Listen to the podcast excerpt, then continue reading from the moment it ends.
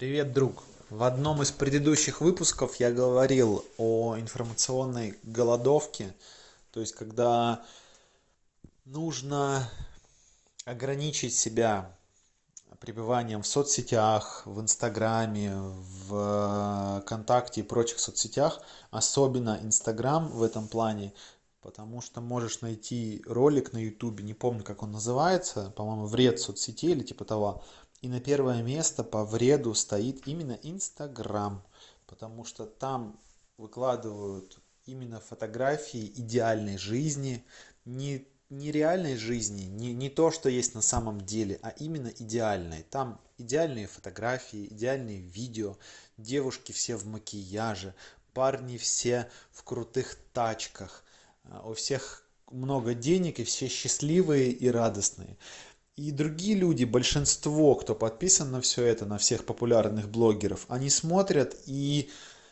невольно в подсознании где-то у себя это откладывается. Откладывается а, в плане именно а, откладывается в плане сравнения. То есть человек смотрит на идеальных блогеров сравнивает как у них красиво как у них все идеально и сравнивать свою жизнь.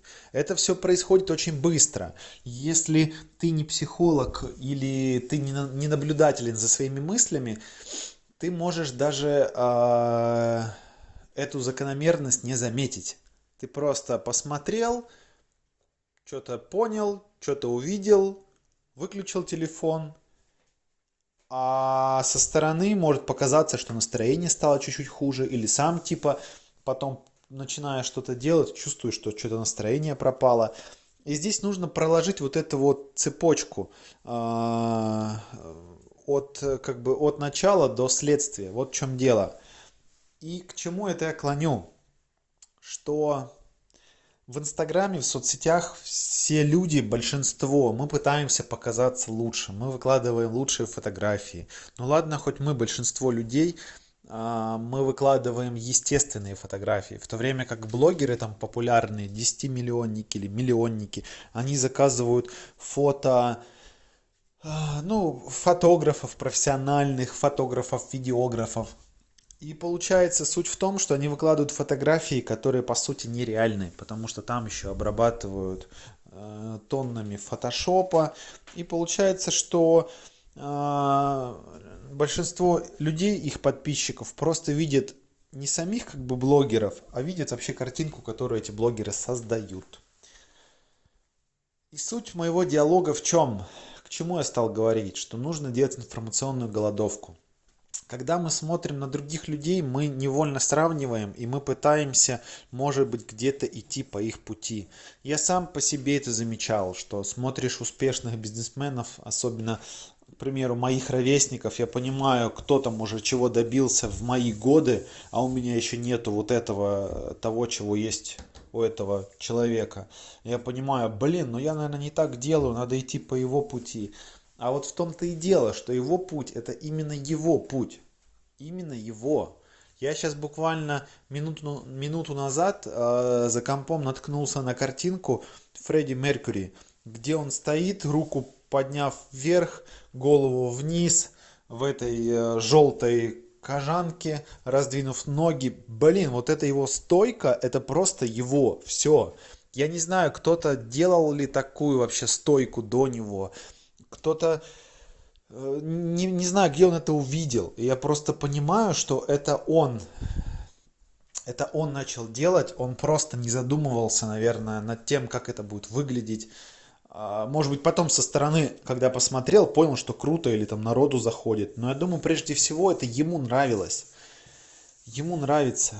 И это к чему я клоню? Что когда мы делаем информационную голодовку, мы начинаем слышать себя, мы начинаем, перестаем себя немного сравнивать с другими, начинаешь себя слышать.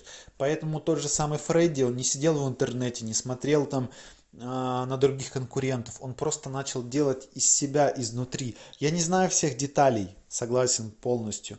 Но я так просто поверхностно сужу, что в то время, там 50 лет назад, 100 лет назад, когда не было вот этого интернета, не было информационного шлака в таком количестве, то мне кажется, в какой-то степени человеку было легче, а, я не скажу, что легче было добиться, не факт, потому что сейчас может быть легче с кучей возможностей, с кучей знаний, но человеку, по крайней мере, легче было услышать себя. Ему легче было услышать себя и понять вообще, а что он хочет, а кем он хочет быть. Вот в чем дело. Вот это, мне кажется, точно было легче. А вот добиться или нет, тут я уже не в курсе. Вот такая суть. И нам сейчас нужно пытаться убрать весь этот информационный шлак, который на нас валится. Нам со всех утюгов, со всех телевизоров, со всех каналов и так далее трезвонят. Туда вложи деньги, сюда вложи деньги, сделай это, сделай то. Информации очень много, все просто валится, валится на человека, валится. Каждый пытается забрать у человека внимание и тем самым забрать его деньги в дальнейшем. Вот в чем дело. Я сейчас просто сам переживаю подобный период, и я в Инстаграме не сижу, наверное, 2-3 месяца, потому что после его просмотра у меня действительно была апатия. Я это замечал. Полистаешь 10-20 минут, все, потом поникший, думаешь, блин, у того там машина, у того там гелик в 25, у того еще что-то. У меня вот так вот, да, вот такой звук. И после этого опускались руки. А сейчас я не смотрю на это. Я просто э, как бы не думаю об этом. Вот когда я сейчас говорю об этом, я вспоминаю. Но когда я не зацикливаюсь на том, у меня день состоит больше из приятных эмоций. Я фокусируюсь на то, э, что делать, на то, что я буду делать, на то, к чему я иду.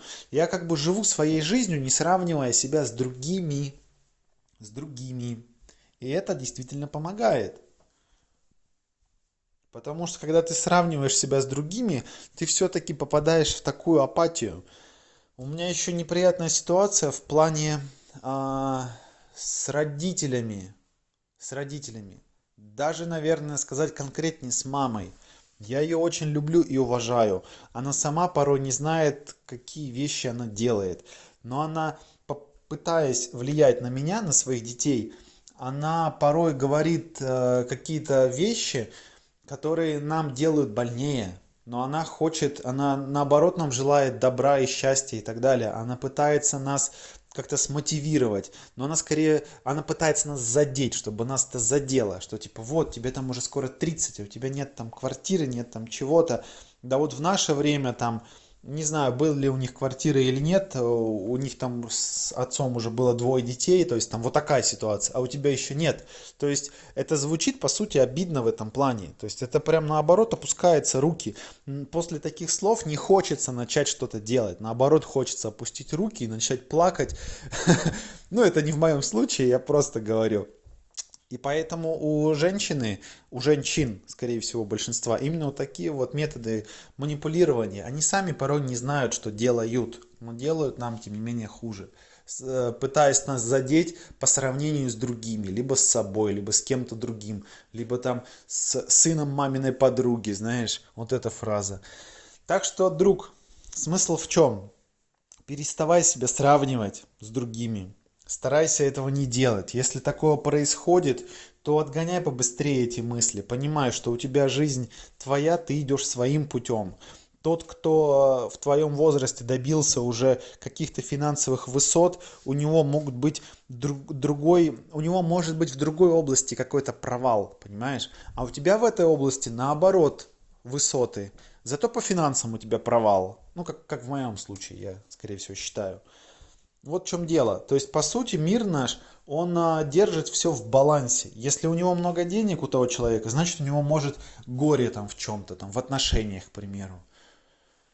Вот, то есть не нужно ни в коем случае злорадствовать, что типа вот ты богатый, зато у тебя там э, плохо в отношениях, а вот у меня в отношениях хорошо, зато денег нет, но отношения важнее, чем деньги. Ну, ты понял суть. В общем, не надо вот этих вещей делать. У каждого просто свой путь и смотри на свою жизнь. Все, удачи!